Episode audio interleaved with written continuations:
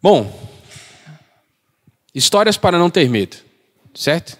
Músicas para não ter medo, histórias para não ter medo, tudo para não ter medo. Vamos lá.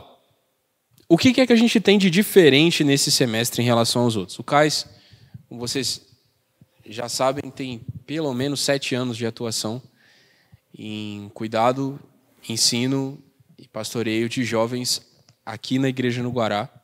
É uma história que não começou ontem e que não vai parar agora. Vai continuar enquanto o Senhor nos der graça, porque é Ele quem nos motiva, é Ele quem nos move, e existe uma coisa que é compaixão, que é o fato da gente perceber algumas necessidades e procurar se colocar é, de maneira a atender essas necessidades do ministério das pessoas que nós servimos. Ministério é um negócio muito importante de entender.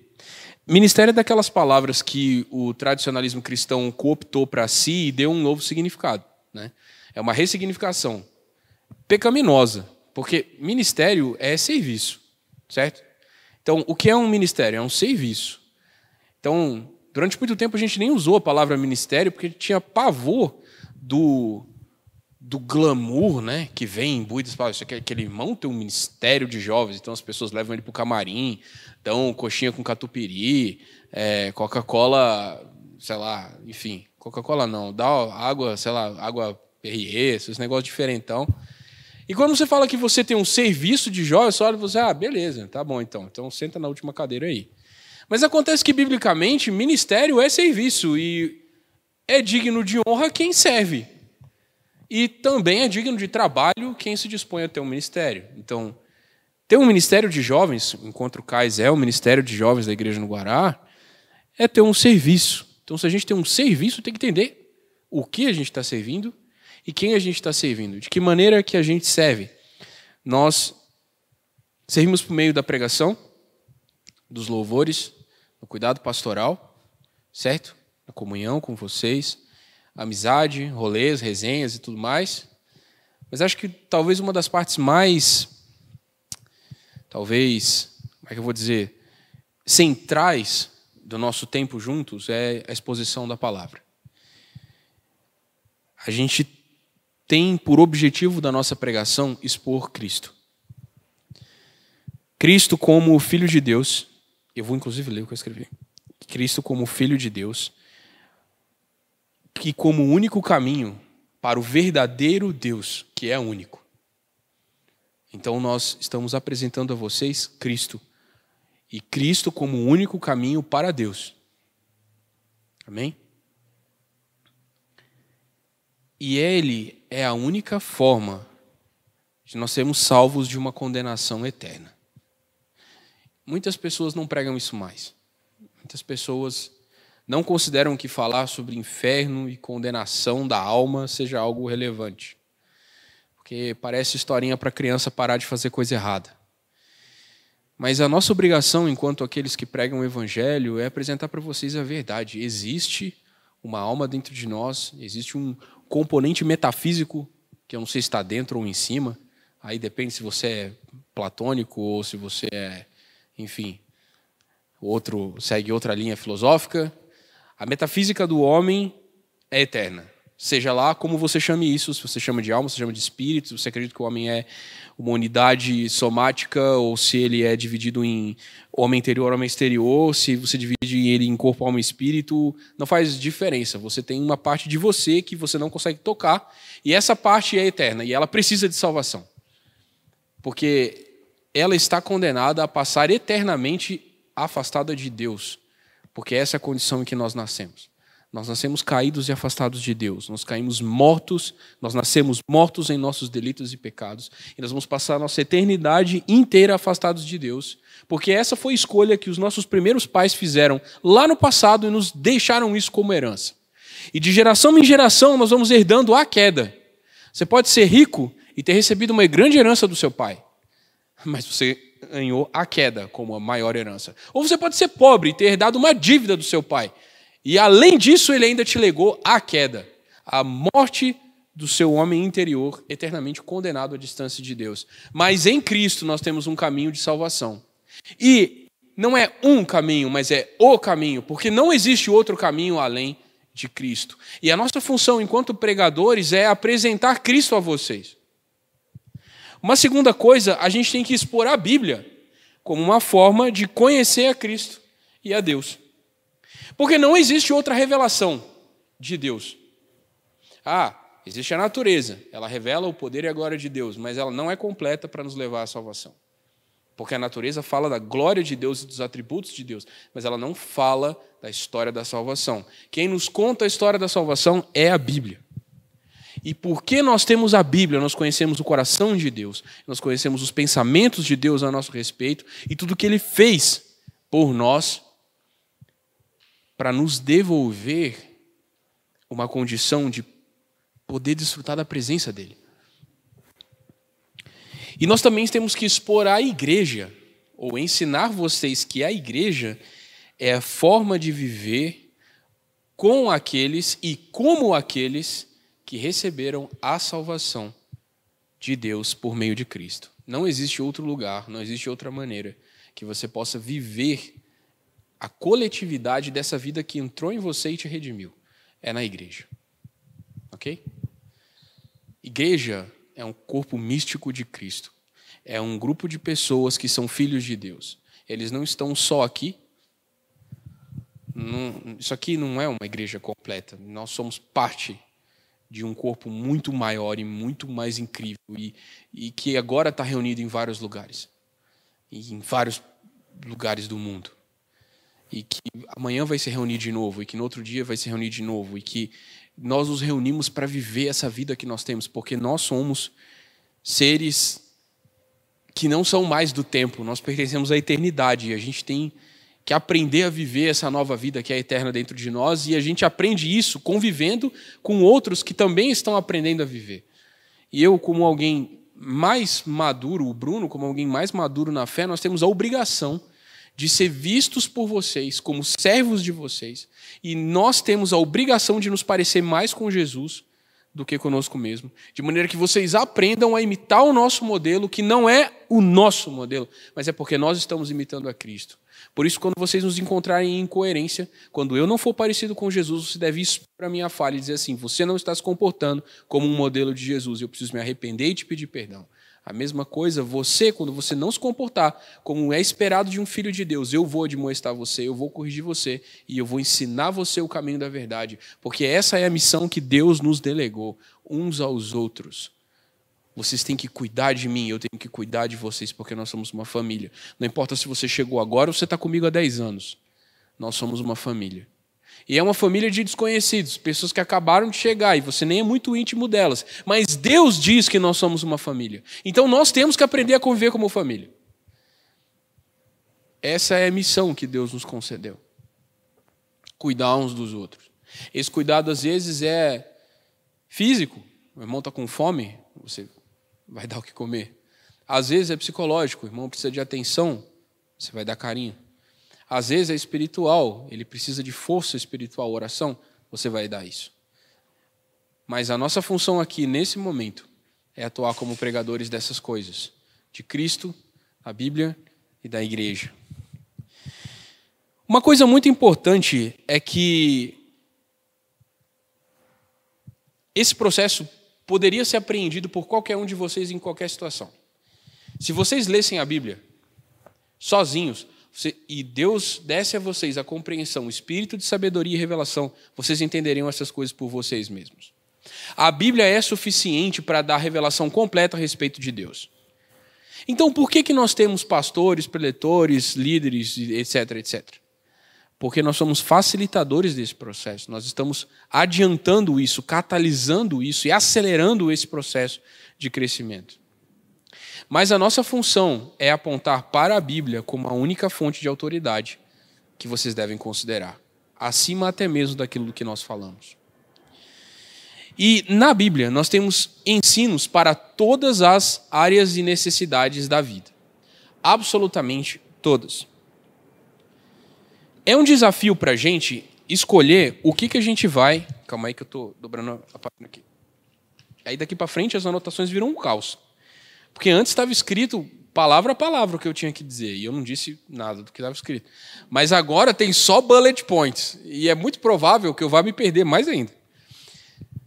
Uma missão de quem expõe a palavra é tentar entender com quem que ele está falando. E aqui a gente tem pessoas de níveis muito diferentes. Especialmente hoje, que a gente tem a visita muito ilustre nosso casal amado, que estão em um momento da vida muito diferente do que quem está, por exemplo, não chegou ao ensino médio. O Harry. Ele foi demitido pela escola. O Harry que está na faculdade, o Tony que se formou e está estudando, tem a Gi que está fazendo, né? O, o André que mudou de emprego recentemente e é engenheiro gigante sênior, um milhão de reais na conta, né?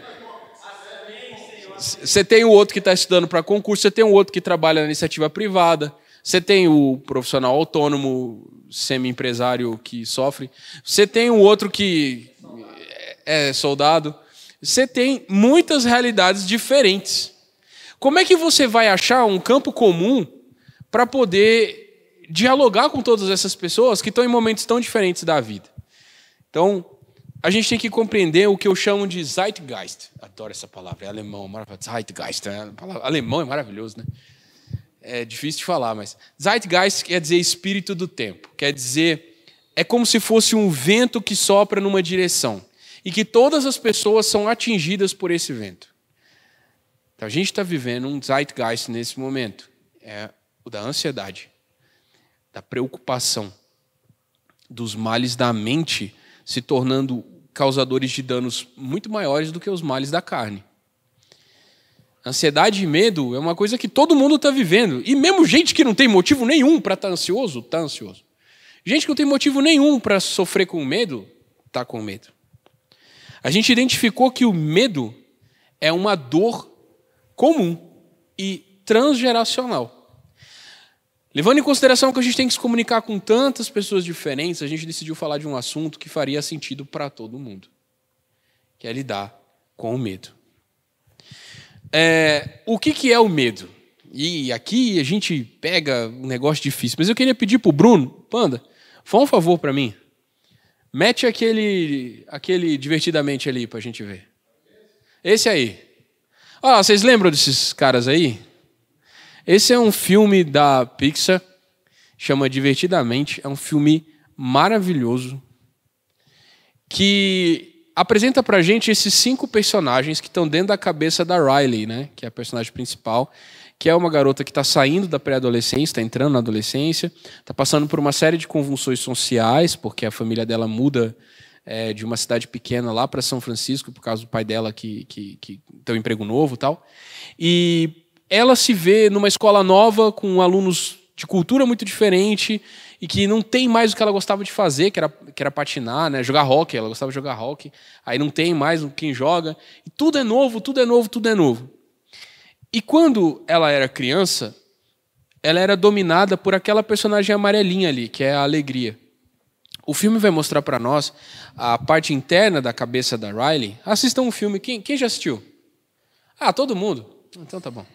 A parte interna da cabeça da Riley é como se fosse um, uma, um centro de controle, né? Tem como se fosse um controle de uma nave, que tem lá uma mesa tal.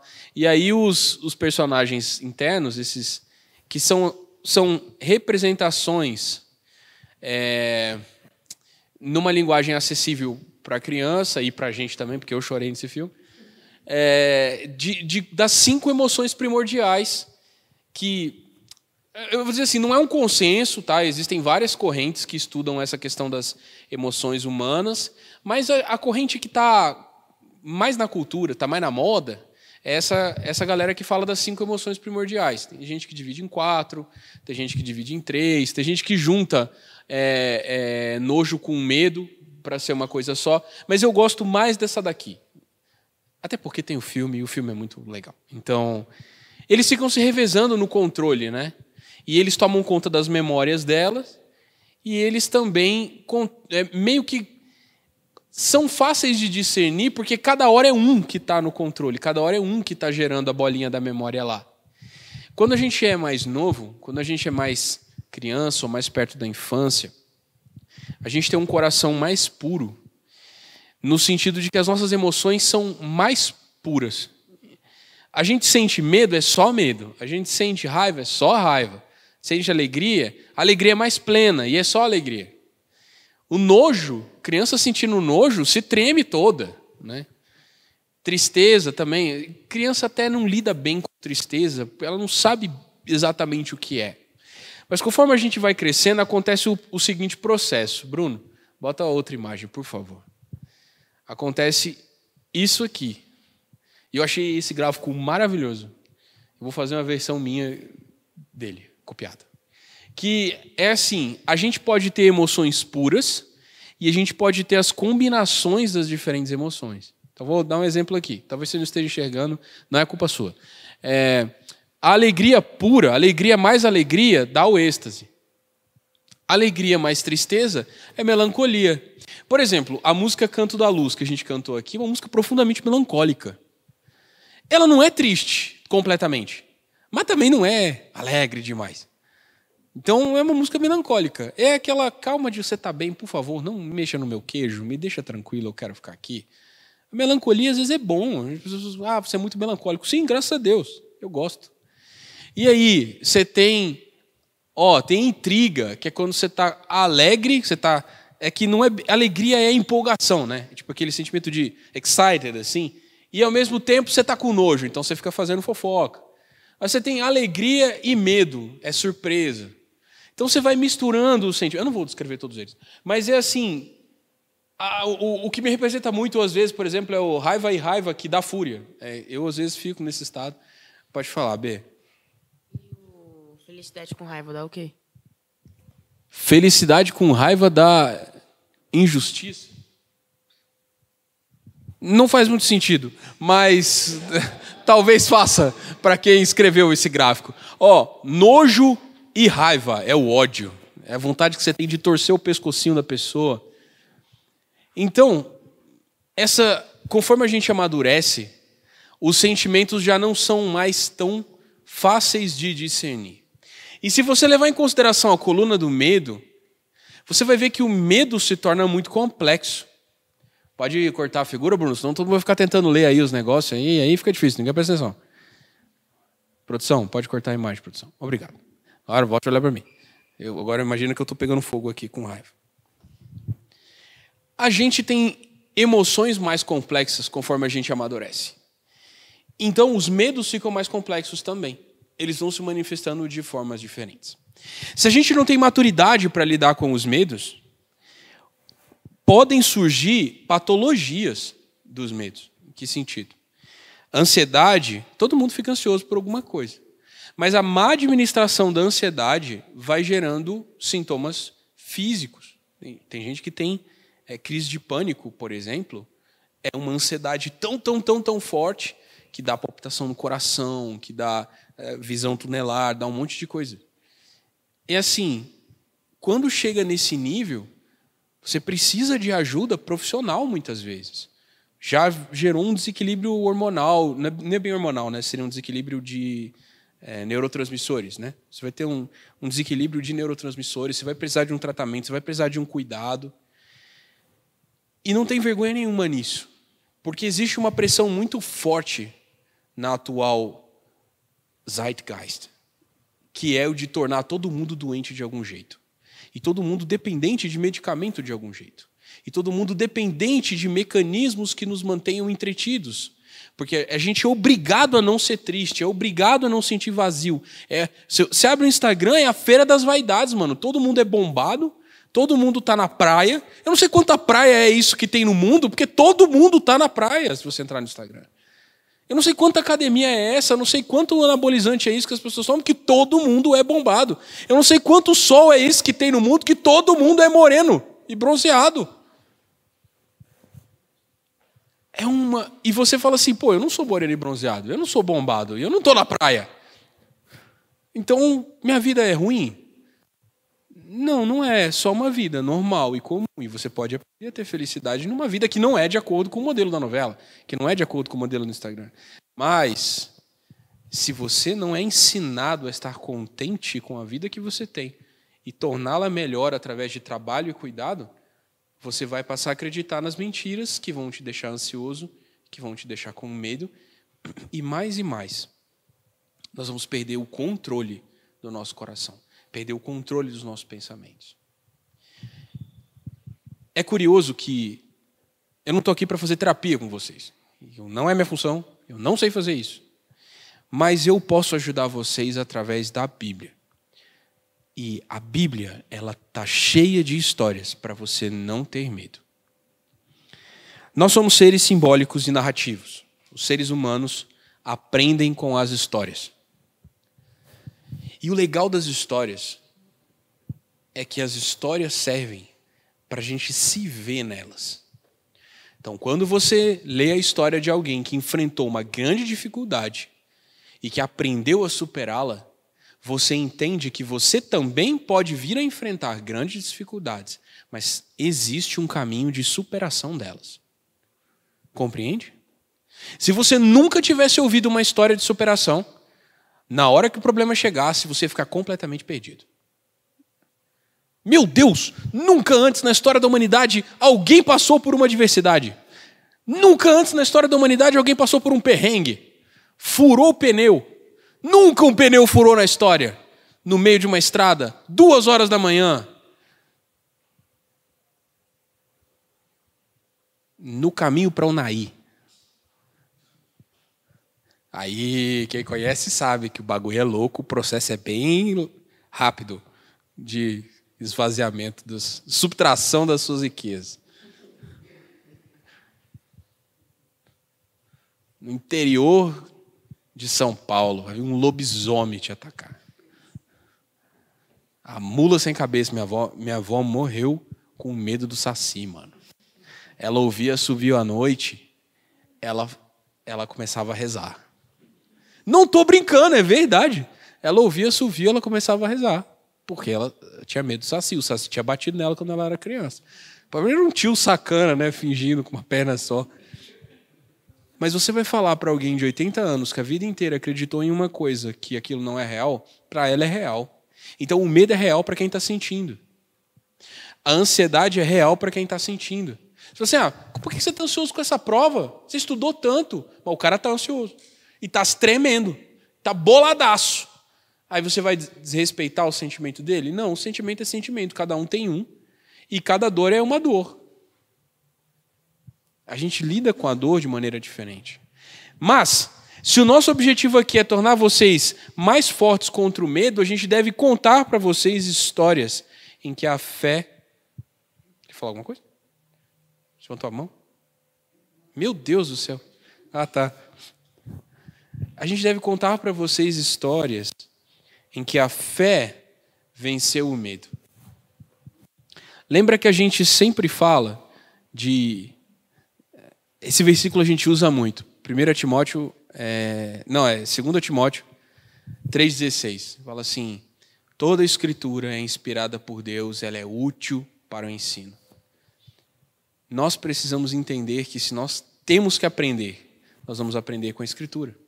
Certo? E Salmo, esse salmo é muito legal. Bruno, projeta pra gente aí Salmo 145, versículo 4. Olha só, na NVT fala assim: que cada geração conte a seus filhos sobre as tuas obras e proclame o teu poder. Então é uma geração contando a outra sobre os feitos de Deus.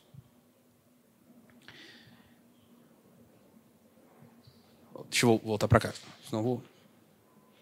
Lembra que a gente falou no semestre passado sobre fé, amor e esperança? Como a fé está relacionada ao passado, como o amor está relacionado ao presente e a esperança está relacionada ao futuro? Nós vamos ver histórias na Bíblia em que fé, amor e esperança vão agir para libertar as pessoas do medo. Certo? Bruno, Hebreus capítulo 2, versículo 10.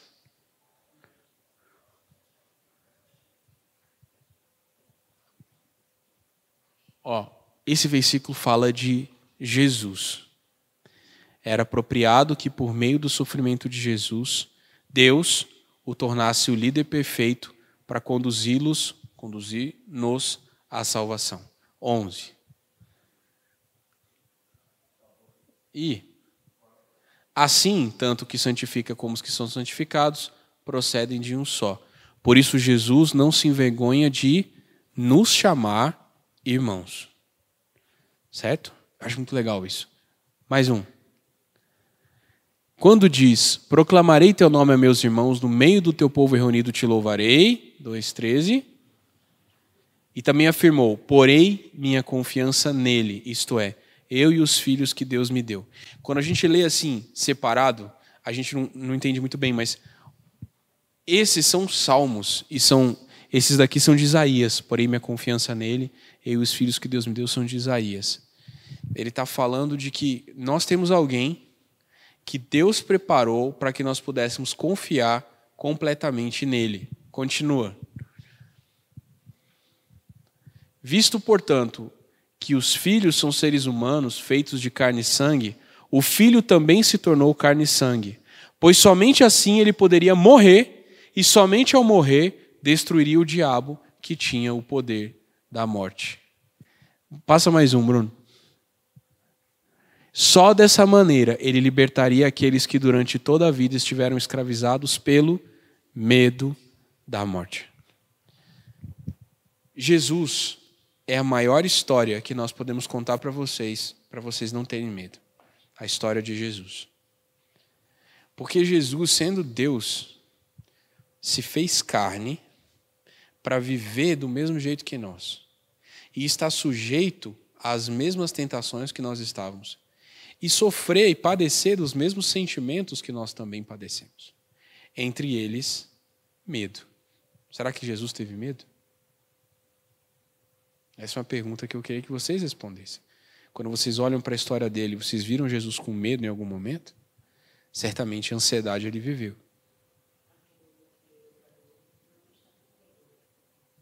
Ansiedade ele viveu, medo ele viveu. Então Deus o fez igual a nós em tudo, para que ele pudesse morrer como nós morremos. Só que ao morrer sem pecado, ele ressuscitou e tirou da morte o único poder que ela tinha, que era de nos matar. Jesus não tem medo da morte, porque ele morreu e ressuscitou. E ele nos deu uma vida que não tem medo, não tem pavor da morte. Isso quer dizer que o cristão não vai enfrentar momentos de medo, seja da morte ou de qualquer outra coisa? Não. Isso quer dizer que o cristão tem ferramentas para vencer o medo. E a gente quer dar para vocês um arsenal muito poderoso, que vai começar lá em Adão e só Deus sabe onde é que vai terminar. O dia de hoje era só uma apresentação do que nós gostaríamos de falar e do que nós vamos viver juntos até, sei lá, julho, Bruno? Final do ano? É, a gente fez um, um, um plano de começo, mas a gente não fez um plano de final. Então, nós temos as histórias que nós queremos contar para vocês. A cada semana, um dos nossos ventos, vocês conhecem nossa tradição de a cada semana um grupo diferente cuidar de nós e nos liderar. Semana que vem a gente já tem a nossa primeira história para vencer o medo. Certo? Então, fica aqui o convite para todos vocês que estiverem e puderem participar do Encontro Cais. A cada sexta-feira, uma nova arma contra o medo vai ser dada para vocês. Até que vocês tenham um arsenal muito completinho de coisas e de histórias que inspirem vocês a vencer os medos de vocês. Amém? Fez sentido? Vamos botar uma ordem nesses divertidamente aí da cabeça dos mais ansiosos e dos mais assustados. Certo? Bom, gente, era isso que eu queria falar para vocês agora. Eu queria fazer uma oração. Amém? E como hoje a gente está sem o lanche, é, ali está falando que é oito e meia, mas na verdade é nove e meia. Alguém atrasou o relógio em uma hora exata.